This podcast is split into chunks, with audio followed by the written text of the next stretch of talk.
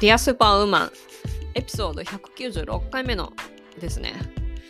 皆さんお元気ですか？今週もディアスーパーウーマンの時間がやってまいりました。数あるポッドキャストの中からディアスーパーウーマンを選んで聞いていただいてありがとうございます。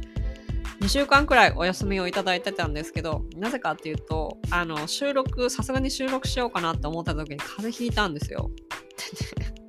それがまたその結構なんかこう嫌な感じの風でですね、あれなんですよ。だいたい6日、1月の6日あたりに、あの、具合が悪くなって、でね、7日の夜にはなんかもう、あ、もうこれダメだなって、なんかもうダメだ、寒い寒い寒いって思ってたら、熱が出たんですよね。で、熱その初日で出たのはなんか8度3分とかなんかそれくらいだったんですけど、その後にね、あの、薬を飲むんだんです、解熱剤だけ。ちょ苦しいから。で、解熱剤を飲んだんだけど、飲んでる間はいいんだけども、次の日になってもなんか7度5分ぐらい。で、さらに次の日になって7度3分くらい。で、薬を飲んでる間はこう7度3分とか7度とかに落ち着くんだけど、熱がね、下がんないんですよ、ガーンと。それがまたちょっとね、辛かったんですよね。で、まあ、10日の朝になってさすがにいいだろうと思って、あの、出勤したんですけど、まあもちろんコロナの検査は3回して3回とも陰性だったんですよね。で、発症して大体ね、1日2日はなんかこう、偽陰性が出るとかってあったりとかするので、私も結構気遣ったんですけど、一回私コロナにかかってて、コロナになった時こんなもんじゃ済まなかったんですよね。熱がもっとすごい高い熱が出て、もう胸が痛くてしょうがなかったみたいな、そんな感じだったんですよね。まあでも元気になってよかったと思ってやっぱねなんかこう病気になるといろんなことできないくなるのっていうのがすごい辛いなと思って皆さん大丈夫ですか？風邪の季節ですからあの気をつけてくださいね。さてあの今週1月の最初は恒例と言ってもなんかこうちょっと役不足かなと思うんですがあの上半期2024年の上半期の占いをお伝えしたいと思います。あの星座別で出てますけどあの太陽星座だけじゃなくて月星座とアセンダントとかも見てみてくださいね。でこれをあの聞いている方の中で自分の星座だけ気になるからって聞いてるかもしれないけど結構ねこの全体的なメッセージとしてなんですけどなんかこう1月2月ぐらいからなんかこう模索している人っていうの多いかもしれないです。なんだけども、5月、6月あたりからね、ガーンと良くなってくる人がすごい多かったんですよね。だから、あの、聞いてみてほしいんですけど、その、これを聞いてる方の中で、なんかこう、自分の星座だけじゃなくて、ね、他の月星座とかもちろんあるんだけど、それだけじゃなくて、なんとなくこうね、自分になんかこう気になるようなメッセージみたいな、なんとなくこうバシッと落ちてくることっていうのは自分の星座じゃなくてもあったりとかするんですよ。なんでかっていうと一応なんとなくつながってるからねみんなこれを聞いてる人って。でなんか思い当たることもちろんそれで自分の星座を聞いた時になんかピン全然ピンとこないとかあるかもしれないけど逆になんか他の星座を聞いててなんかピンときたなっていうこともあるかもしれないからなるだけね、なんかこう短くしようとするんだけど、難しいのよ。で、一応3枚出した、各星座につき3枚出したんだけど、これをね、こう掘り下げずに、こうコンパクトにまとめるっていうのが難しくてね、なんでかっていうと、一つのカード、タロットカードってクラシックなあのタロットカードのやつですね。あれのカードって1個のカードにすごいいろんな意味があったりとかするので、で、なんかこう、なかなか難しいんですよ。5分とかにまとめるって。各星座、1つの星座に5分かけたとしても、1時間余裕でいっちゃうので、なかなかね、難しいんで、なんかこう、私がこう、パッと思ったもの、それだけをかいつまんでお伝えします。で、もし、あのー、もうちょっと見てもらいたいと、自分の悩みをね、詳しく見てもらいたいっていう人がいらっしゃるんであれば、あの、インスタグラムも、あの、始めましたので、インスタグラムね。あの、インスタグラムの DM で、あの、お知らせください。それでですね、いろいろこ、いろいろそこからどういうのを聞きたいのかなっていうのを聞きつつ、質問を少しずつこう、簡単にしながらやるんですけど、あのね、タロットカードって、あれなんですよ。1回につき1回の質問しかできないんですよ。例えばだから、私が幸せになるために、あの、必要な行動を教えてくださいっていう、こういうシンプルなのだったら全然いいんだけど、それであの、私が幸せになるために、金運と仕事、仕事はどうしたらいいのかってことを教えてくださいとかだとね、タロットカードが混乱しちゃうので、1回につき1つの質問しかできないんですよ。で、言ってる方も、こちらも読んでる方とかもなかなか混乱してしまったりとかもするし、難しいんですよね。だからタロットカードとかね、あの、やっても、あの、誰かリーディング私じゃなくても他の人にやってもらうときには、シンプルな質問の方が全然いいですよってことは、このタロットカードの占いをやる人にとっては、あの、いいかなと思いますので、チップスっていうか、ヒントをお伝えしておきますね。それでは早速、あのー、1月から6月までの運勢、上半期の全体の運勢を各星座ごとにお伝えしていきますので、ぜひ聞いてみてください。それではまた。See you later!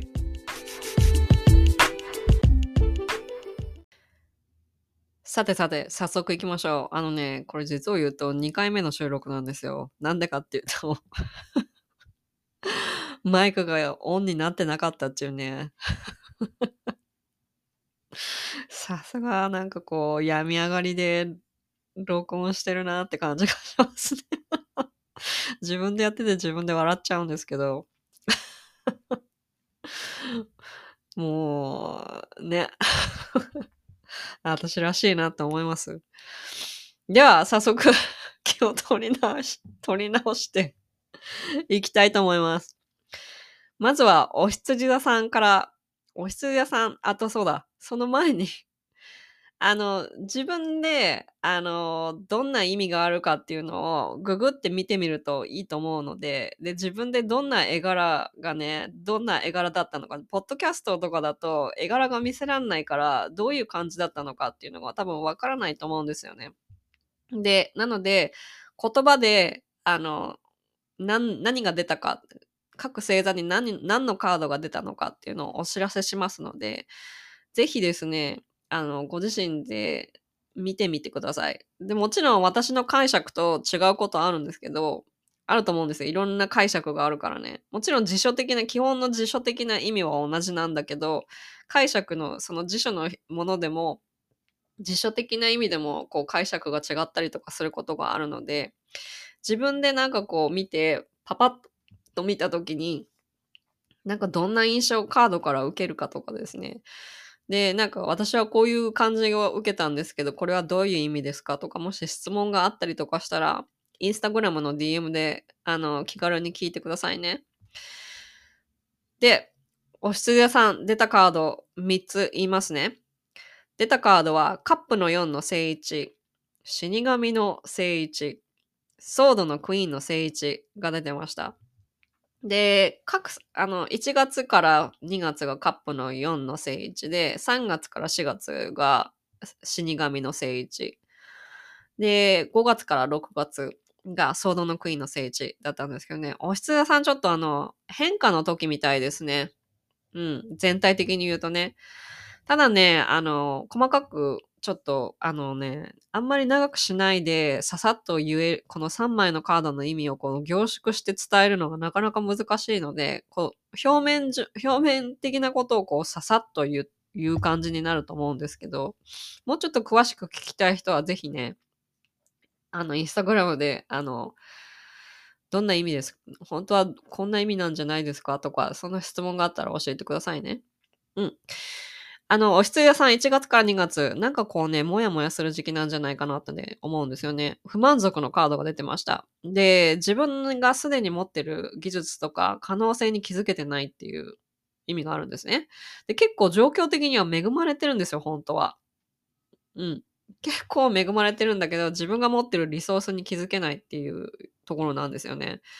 で、ということは、ここでな、気づけてないのであれば、どうしてどうしてなんかこう、こう見えない、見えないっていうか持ってないものばかりにこう目がいってしまうのかっていうところにこう振り返る時期なんじゃないかなと思います。一お羊座さん。で、3月4月に、そこで振り返ったところで3月4月に死神様が出てるんですよね。死神さん、いきなり、あの、お羊座さん出てましたけど、あの、一見怖いカードに見えるんですよ、やっぱ。え、じゃあ私死ぬんですか？みたいな、本当にそういう風に言ってくる人いるんですけど、死神様って、あの、愛の神様なんですよ。あのね、この、魂を守る係なんですね。で、肉体から、魂が離れた時、こう、生まれたばっかりの時で、魂ほやほやでしょ？で、そこでね、なんかこう、悪い、悪い霊にならないようにっていうんで、この悪い霊が近寄ってこないようにって守ってくれてるのが死神様なんですよ。で、だから、愛の神様なんですね。まあまあ、それは別、別と話として長くなっちゃうから。で、一見すごい怖いカードに見えるんだけども、3月から4月、なんか変わる時が来てますよっていう風に言ってるんですよ。新しいことが始まるっていう意味でもあるんですよね。白黒決着つける時だが来たっていう風に言ってるんですよ。いろんなことあると思うんですよ。仕事でもあるだろうし、人間関係でもあるだろうし、恋愛関係でもあるんだろうし、いろいろあるかもしれないけども、白黒け、もう終わったことは終わったんだよっていう、なんかこう、白黒決着つけ、けじめつける時なのかもしれないですね。何かしらその、もちろんその死神様なので、なんかこう、痛みを一見とも、一見ですよ。一見痛みを伴うような変化があるかもしれないけども、変わる時が来ました何かを終わらせてくださいっていう、惰性でやってることなんかないですか何なのか？っていう。悔いのないように生きるためには、まずはどうしたらいいのか。悔いのない人生って一体どんなものなのか？っていうのを見てってくださいって言ってるんですよね。まあね、4月、3月から4月、もちろん新学期とか新社会人とかね、そういう新しいことが始まることなので、なんかこのお羊さんの中で特にですね、なんか整理がつくのか、けじめをつけるときなんじゃないかなと思いますよね。キーワードとしては、現実を見るっていうこと。そこからスタート、現実を受け入れなきゃいけない。そこからいろいろスタートするので、例えばね、なんかもう別れた男の、別れた男とか女とか、まあいろいろいると思うパートナーでなんかこうずっと考えてるとかね。そういうとこあるじゃないですか。でも終わったことは終わったんだよっていう、終わったことを終わったことにしないと新しいことを受けられ受け入れられないよっていう意味のカードが出てました。で、5月から6月、お羊座さんね、あの、ソードのクイーンが出てて、これあの、一人で頑張る人っていう意味があって、もしかしたらこの3月4月にお別れする人がいるのかもしれないですね。いや、わかんないですよ。いや、いろんな、いろんな可能性があるから一概には全然言えないです。いろいろあるんだけども、あの、シングルマザーとか、あの、キャリアウーマンとか、一人の女性っていうシングルの女性だけど、めちゃくちゃ頑張る人っていうのが、あの、ソードのクイーンの人なんですね。それとか、あの、年上の女性とかから、あの、アドバイス受けたりするかもしれないですね。専門職とか、もちろんそのさっき言ったみたいな、キャリアウーマンとか、そんな意味があるんですけど、とにかく彼女、この真面目で働く時期なのかもしれないです。黙々と仕事する人なので。で、仕事は、仕事音はだからすっごいいいんですよ。なんだけど、その恋愛で言ったらちょっとシングルの人はちょっとシングルかもしれないねっていうところですね。うん。次、大志田さん。大志田さんね、か、出たカードが、ソードの9の正位置、女教皇の逆位置、ソードの5の正位置が出てました。で、大志田さんはね、ちょっと今全体的に辛いんじゃないかなと思うんですよね。なんかね、このソードの9の正位置で出てくるのは、やっぱちょっといろんなこと考えすぎたりとか思い込んで自分を勝手に追い込んじゃってるみたいな。思ってる情報ほどね、その状況は悪くないんだけど、悲観的になっちゃって、なんかこう、夫がね、考えすぎちゃって、動けないっていう意味があるんですよ。で、絵を、この、絵を見てみるとわかると思うんですけど、ちょっと説明しづらいんですけど、9本のこの、あの、剣がね、女の人の周りに刺さってるんですよね。で、刺さってんだけど、女の人のその直前の前には、この、たあの、剣刺さってないんですよ。だから行こうと思えば行けるんだ、行けるんですよ、全然。で、女教皇の逆が出てて、あの、思い込みとか視野が狭くなってないかっていう、そういう意味もあるので、なんかこう、1月から4月ぐらいなんかそんな感じがあるんですよね。そんなに状況悪くない。で、自分で考えてる情報悪くないので。だけどなんかこう変化を感じられて、大きな変化を感じられてないんで、焦って自分ダメかもみたいな風に思ってらっしゃる方が、もしいたら、そんな風に思わなくて大丈夫だよって。本当大丈夫だから。あの、前に進むし、自分のせいが狭くなってるだけだから思い込んでたりとか。だからもっと自分のことを信頼してくださいと。で、無理して欲しくない。だけど、無理はしないで欲しいんですね。で、なんかその5月から6月、なんでそんなに無理しない？もう自分のこともっと信頼して前に進めっていうのはなくて、その無理やり進むんじゃなくて、なんかね、こう、5月から6月の時になんかこう自分で太刀打ちできないような、なんかこう無謀なことをやろうとして、結局誰、誰も得しないみたいなカードが出てたんですよ。で、挑戦するのはいいんだけども、無謀な夢を追っかけたりとか、無理、無理な、無理そうだなって思う戦いはひとまずやめようっていう。あの、choose your battle って言うでしょ。自分の戦いを選べっていう。なんかこう適当にいろんなことを選んでても、いろんな戦いでいろんなことを戦ったら疲れちゃうじゃないですか。無理だなって思うことはやらない方が良さそうですよっていう風に出てました、大志田さん。5月から6月ね。うん。次、双子座さん。双子座さん、ワンドのペ出てきたカードが、ワンドのページと、力、ストレングスの正位置、月の正位置が出てました。双子座さんね、1月から2月すごいいい感じなんですよ。まずはなんかこう、いいニュースが入ってくるかもしれないですね。ワンドのページはね、特にメッセンジャーだったりとかするんで、これからいろんなこと乗り越える、乗り越える準備ができてますよっていう。で、ただあの、まだ学生さんなんですよ。若いの。で、これから頑張るぞってホルモンドバドバ出てんだけど、始めたばっかりだろうから、あの、ゆっくり着実にやってってくださいねっていう風に言ってて。で特に次のカードが、あの、力の正位置なので、ちょっと今、試練、3月4月試練の時があるかもしれないけど、忍耐力も試される時で、に、だけど、あの、強い精神であの、の、乗り越えますよっていう風に言ってるんですね。数字の8はその、え、数字の8、8な、8番なんですけど、力ってね。あの、ダイアルカの中で。で、永遠のシンボルだし、後ろのね、この青い山が気になったんですよね。聖一のところで。だからなんかね、そんな、この山を乗り越えるんじゃないかなって思います。で、あの、目標定まってなったらいけますよ、この時。ただし、ただし最初に言ったように忍耐力が必要とされるようなことがあるかもしれないので、感情のコントロールですね。そこがとっても重要になってきます。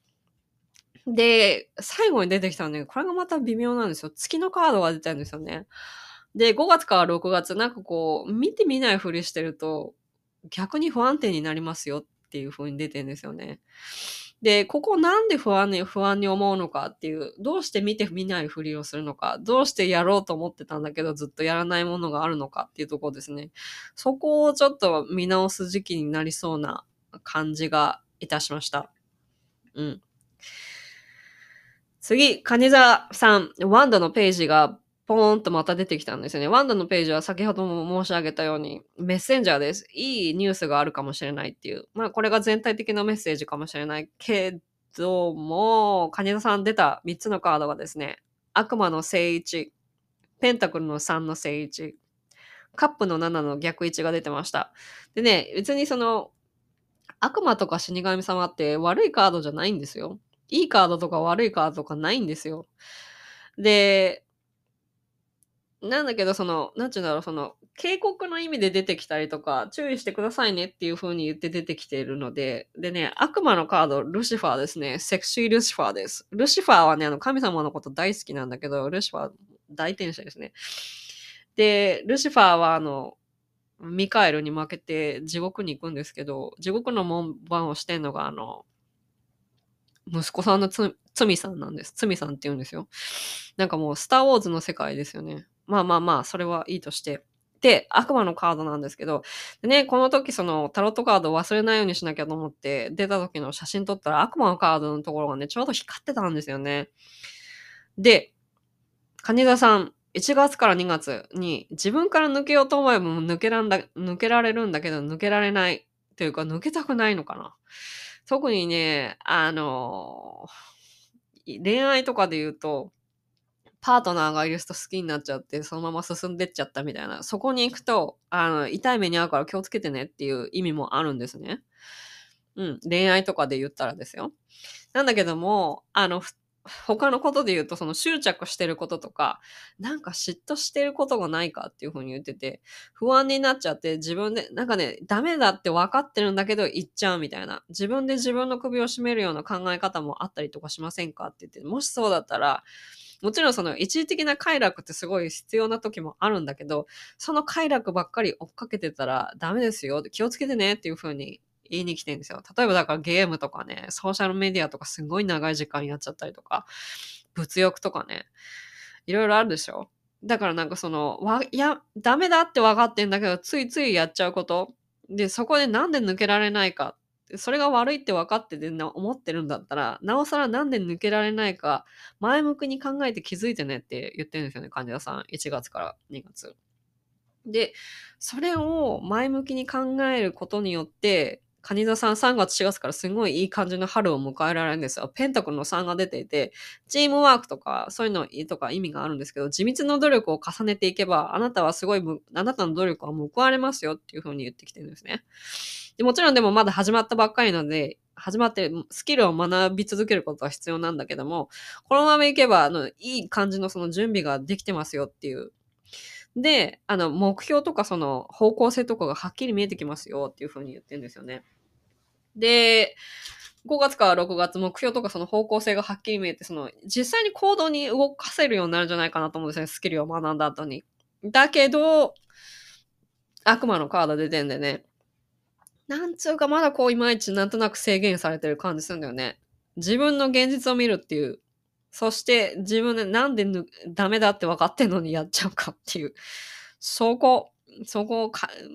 そこに気づいてください。そこに考えてみてくださいっていうカードが出てましたね。うん。次、獅子座さん。獅子座さんは、うちのパートナーのが獅子座なんですけど、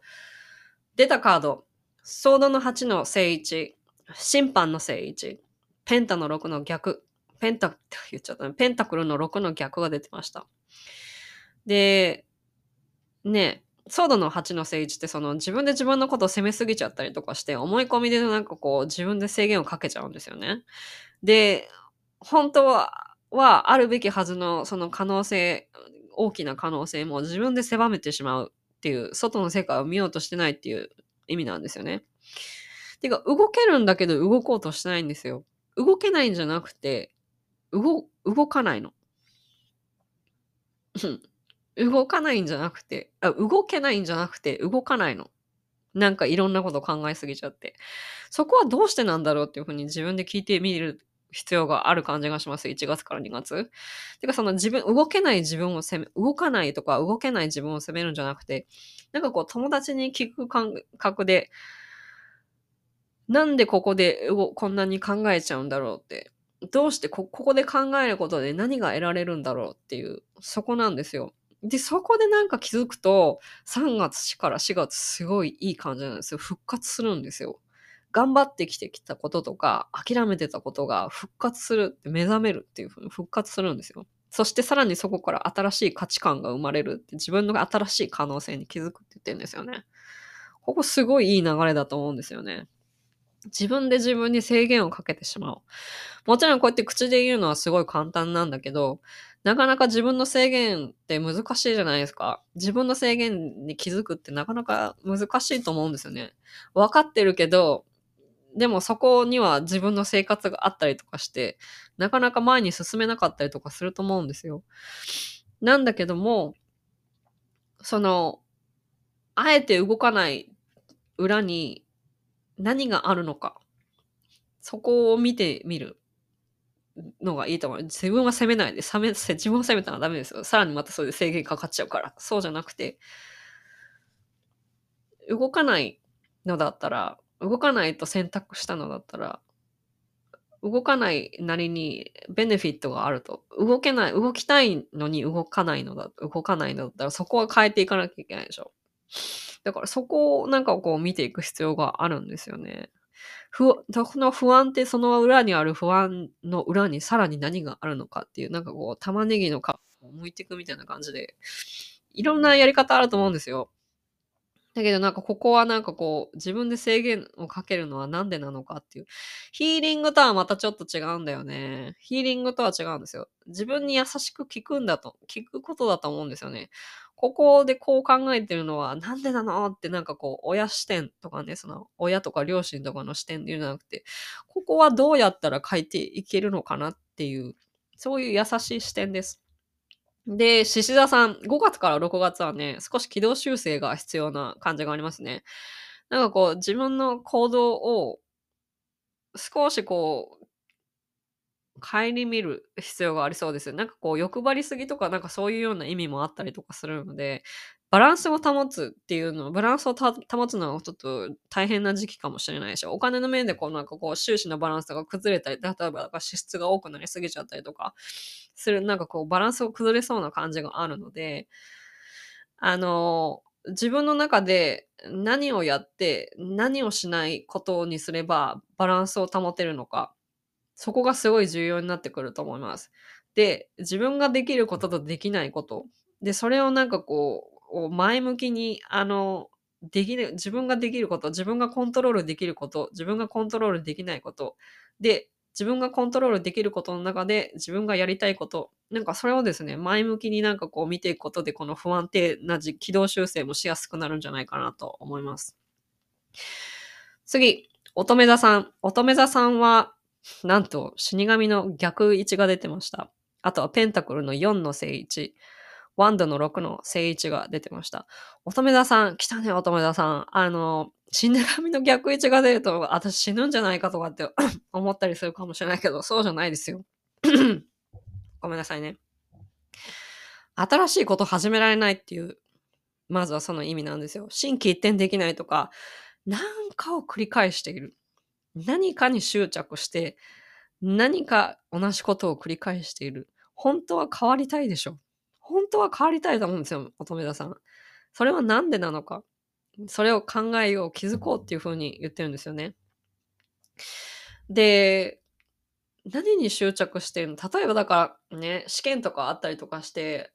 まあもちろん試験問題の内容とかは変わるからなかなか難しいんだけど、これも、これもなんかこうなかなか例えね、あれかもしれないけど、なんかこう、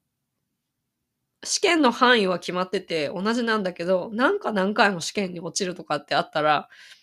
なんか自分のやり方、この試験の勉強の仕方が間違ってんじゃないかなって考えたりとかするじゃん。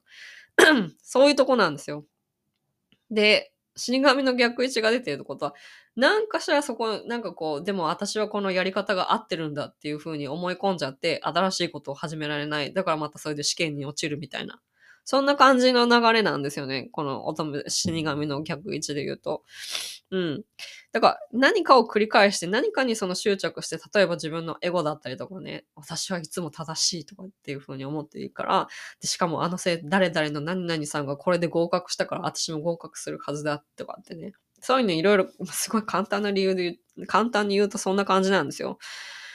だからあの、そうじゃなくて、何か何かこの間違っているところがあるのかも、勉強のやり方に間違っているところがあるのかもしれない。だとしたら、もしまあ自分がに、この何かしらの原因が自分の側にあるんだとしたら、どこを変えていきますかっていうのをこう聞いてきてるんだと思うんですよね。1月のこの死神の逆が乙女座さんに。で、3月4月なんですけど、ここを帰り見たところで、あの、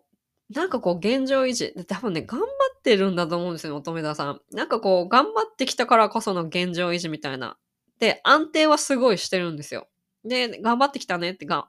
なんかこう、後ろすごい安定しててよかったんだけど、ただし、同時にその失いたくないものがあるので、なかなかこう、心機一転な始まりを迎えられないんじゃないかなと思うんですよね。この死神の逆位置が出てるとこ見ると。何かしら固執してることがないかねっていう。で、それで繰り返し起こってることがあるのだったら、もう一度そこの原因を前向きに見てくださいね。後ろ向きに自分のこう減点方式にしないでくださいね。うん。で、そうすることによって、この3、1月から4月まで何かしらあったとして、そうすることによってですね、乙女座さん5月、6月に勝利を収めるっていうビクトリーのカードが出たんですよね。すごいこう自分の主導権を握る時が来たって言ってて、思いっきり前進する感じがあります。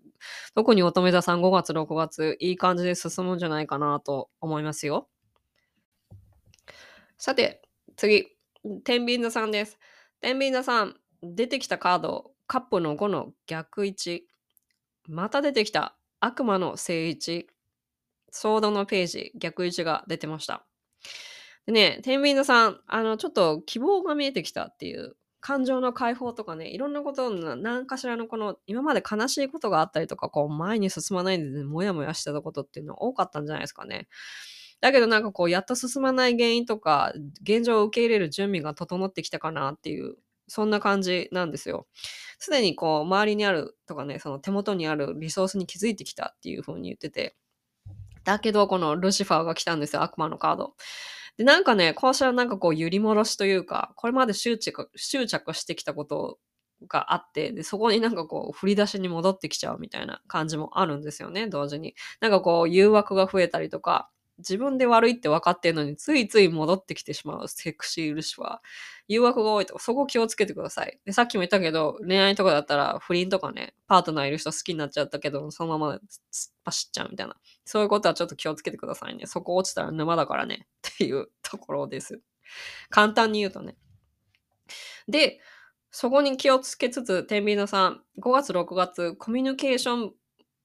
不足に注意です。急いで、あの、い、あの、いろんなことを確かめて、一つ一つ確かめて前に進んでください。急いで物事を進めようとしない。で、無理、無理になんかこう強引なやり方でこう前に前進しない。自分だけ一人で突っ走らない。さっきも突っ走らないって言いましたよね。うん、なんか突っ走らない。なんかそうしないとですね、なんかこう、後々こう、これどうなってんですかってこう戻ってきちゃう。で、悪魔のカードも出てるので、戻ってきちゃう。なんかそんな感じのイメージがありますね。うん。次。サソリ座さん。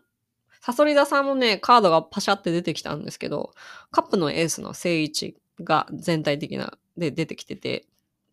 3つのカードが力の逆位置、正義の逆位置、カップのページの正位置が出ていました。これがね、なんかあれなんですけど、ねあの、カップのエースはまあ、新しい始まりがありますよっていう意味でもあるんだけども、だけどその力の逆位置が出てて、なんかこう、忍耐力とか、精神力とか、そういうのがね、今ちょっと足りないって言われてんですよ。なんかこう多分、今の時点で限界を感じてることがあるんじゃないかと思うんですよね、いろいろ。で、あとは、なんかこう準備不足とか、力不足で何かしら計画が頓挫してたりだとかね。あとはなんかこう、他力本願とか、人のせいにしてるとか、なんかそう、人のせいにしてるんで物事が動かないみたいな、そんなこともあるんですけど、感情のコントロールができなくなっちゃってる感じっていうのもあるかもしれないですね。で、また次もね、ちょっと厳しいカード、厳しいっていうか、もともと厳しいカードが出てるんですけど、これね、正義の逆が出てたんですよね。あの優柔不断っていう意味があったり、なんかこう決められないこととかがあって、あっちだかこっちだか決められなくて、なんかこう、ふにゃふにゃしちゃってませんかっていう風に言ってるんですよね。で、ここでなんかこうチャンスが逃げてたりとかしてたりとか、周りの意見聞きすぎて逆に迷ったみたいな。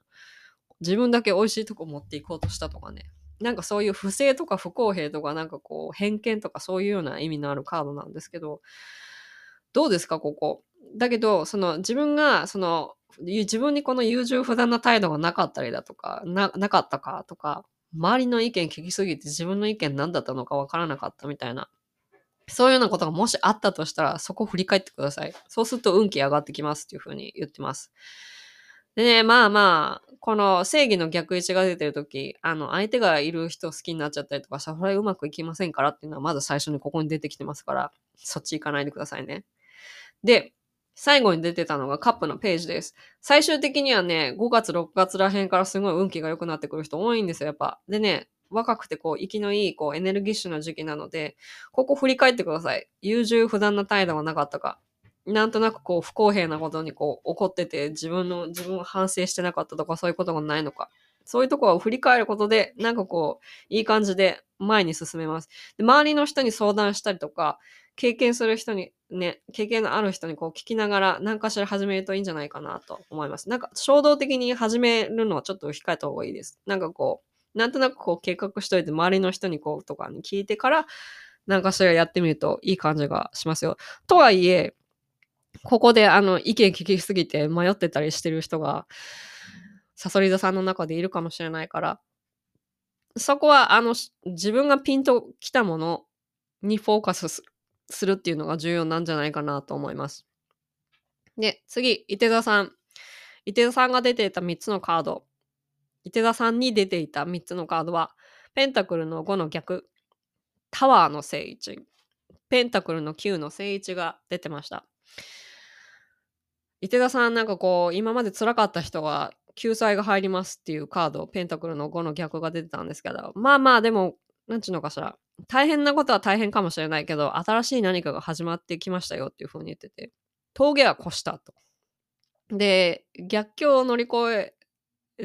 るはずですよって伊手田さんって言ってたんですね。伊手田さんもすごい、ま、でも頑張ってないない人なんていないよね、今。で、多分特にね、伊手田さんすごい頑張ってきたなと思うんですよ、伊手田さん。だからこのペンタクルの逆が、で、いい兆しが見え始めましたよっていう風に出てるんですよね。なんだけど、3月4月にタワーが出てたんですよ。で、なんて言うんだろう。タワーはね、なんかこう、死神と一緒で、なんかこう、さらに良くなるため、またちょっと、まあ死神さんとはちょっと違う、同じようなところなんですけど、さらに良くなるためには思いがけないこの大きな転機になるようなことが起きるかもしれない。一見良くないこととして起きるかもしれないけど、blessing in disguise。災い転じて福となるっていうところです。何かしらあるかもしれないです。雨降って地位固まるっていうとこなんですよね。タワーはね、結構バーンと出てくるんですけど、私ね、おと、ととし、おととしに、あの、サイキックに見てもらった時に、2023年の10月でね、なんかタワー出てきてるって言ってて、そしたらね、タワー出てきたっていう風に言ってて、そしたら本当に大きな転機が家族に起きたんですよ。これはね、またすごいですよ。これはね、いい意味でほん、家族にすっごい大きな転機が来たんですよね。で、あれはいい意味で、本当に大きなチャンスだったんですよ。で、まあ、そう、怒ってる渦中渦中の1ヶ月くらい、その10月から11月にかけてはすごい結構大変ではあったんだけども、そこからね、すんごい良くなってったんですよ。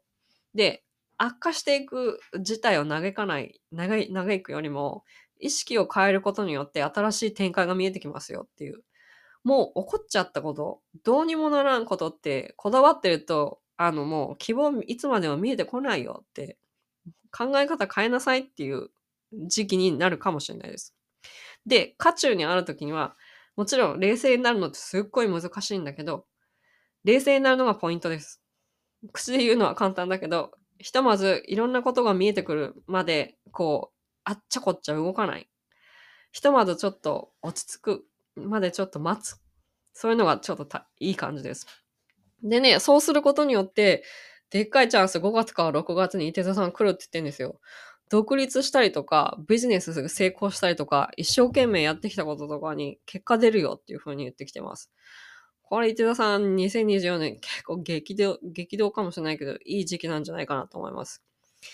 次、我がヤギ座さん、出てきたカード、鳳凰の逆と、ワンドの3の逆、ペンタの、ペンタクルの5の逆が出てました。ヤギ座さん、誕生日おめでとうございます。今聞いてらっしゃる方。で、ヤギ座さんはね、あの、私の感覚では結構、今年の目標はっきりしてる人多いと思うんですよ。そんなもんだから、あの、ヤギ座さんってあの、結構、目標決まったら結構思いっきり動くからね。うん。で、その点では私は、ヤギ座、私は、私は自分で大丈夫だと思ってるし、他のヤギ座の人とかでもね、あの、結構大丈夫だと思います。で、目標決まったのはいいかもしれないけど、なんかね、周りに人が集まってなくて、視野が狭くなってるっていう カードが出てるんですよ。そんなことありますか？一人で全部やろうとしてるのかもしれない。そこね、ちょっと気をつけてください。友達と話していろいろやってきた方が良さそうよ。1月から2月。で、一旦ね、ちょっと、一旦聞いて今やってることを客観視した方が良いかもしれないです。なんかそんな感じが、今、今一つちょっとまあ、いろいろ目標が決まって、なんかもうエンジンかかってる状態の人がいるのがすごい見えるんだけど、それもそうかもしれないけど、客観視した方がいい感じするんですよね。で、目標があって、いい方向には進んでるんですよ。一つステップアップしたんだと思うんですよね。今までちょっと苦しかった人は特に。なんだけど、まだね、なんかこう一末の不安みたいなものが残ってる感じがあるんですよね。あの、ワンダナさんの逆が出てたので。ステップアップはしてるから安心してください。あの、状況は思ってるよりも全然全然進んできてて、いい感じです。でね、